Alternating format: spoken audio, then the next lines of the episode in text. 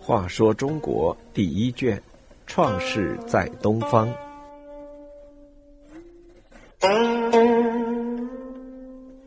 九十二，汤求雨，感天动地。商汤继位初年，遇上了大旱灾，持续七年没有下过一场透雨，旱情严重。火辣辣的太阳照得大地干裂，井下没有水可提，洛水也干涸了。庄稼一片焦枯，颗粒无收，人民在饥饿的艰难困苦中挣扎。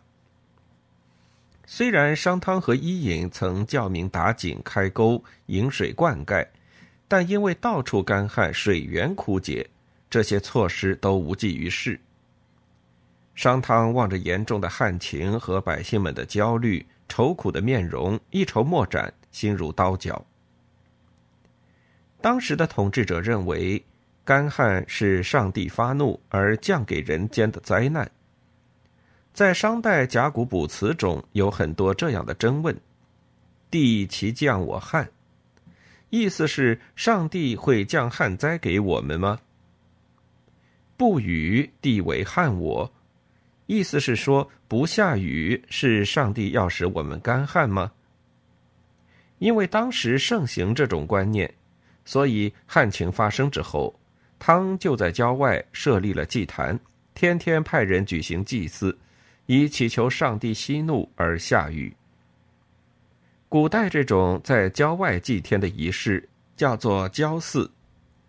郊祀的通常方法是燃烧木柴，用牛羊猪狗这些家畜做祭祀贡品，叫做牺牲。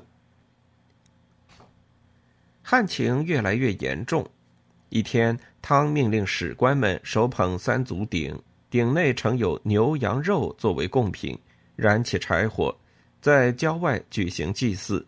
向天地山川祷告。汤教史官们在祷告中做这样的申述：上天发怒不下低雨，是不是我们君王的政事没有法度节制？是不是因为使人民受了疾苦？是不是因为我们的官吏贿赂公行？是不是因为小人的谗言猖狂攻击？是不是因为公事营造滥用名利？是不是因为女人请托盛行干扰政事？为什么还不快快下雨呢？史官受汤之命做了六条检查，以祈求上帝赐福降雨，但是雨还是没有降下来。为什么这么祭祀祈祷，上帝还是不肯下雨呢？于是史官们又进行了占卜，得到的结论是。除了用牛羊做牺牲进行交祀，还要用活人做牺牲，贡献于天地神灵之前。商汤听说要求用活人祭祀天地，就自告奋勇的说：“我们所以要求鱼，是为了民众百姓。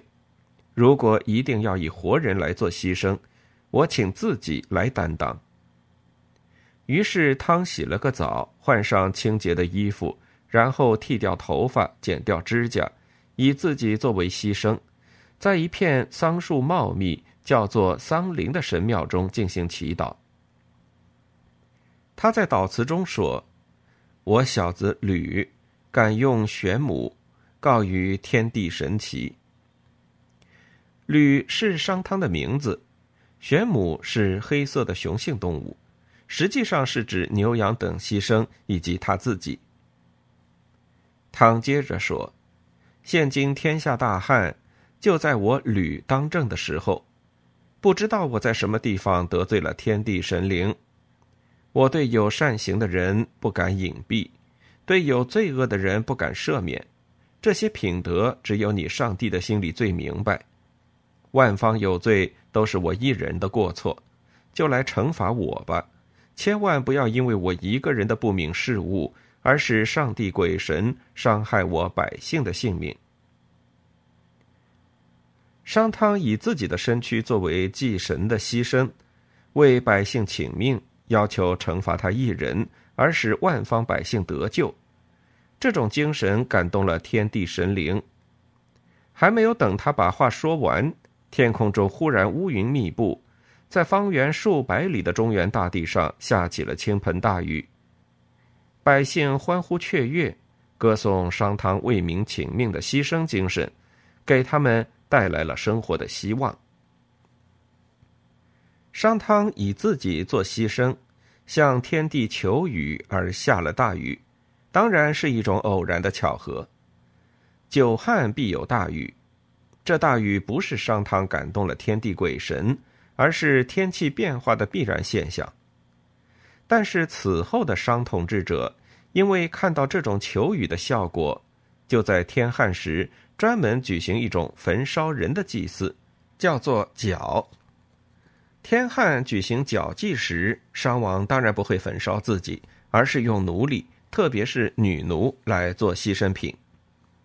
在商代甲骨卜辞中就有“其角大有雨”的记载，说明在举行焚烧女奴的祭祀之后，也发生过下大雨的自然现象。到春秋时期，还有用焚烧女巫婆来求雨的祭祀。在人类社会的初期，由于科学知识贫乏，天旱不雨，就举行各种劳民伤财，甚至残害人命的愚昧的求雨活动。商汤自作牺牲，岛于桑林的求雨祭祀，只是其中的一个特例。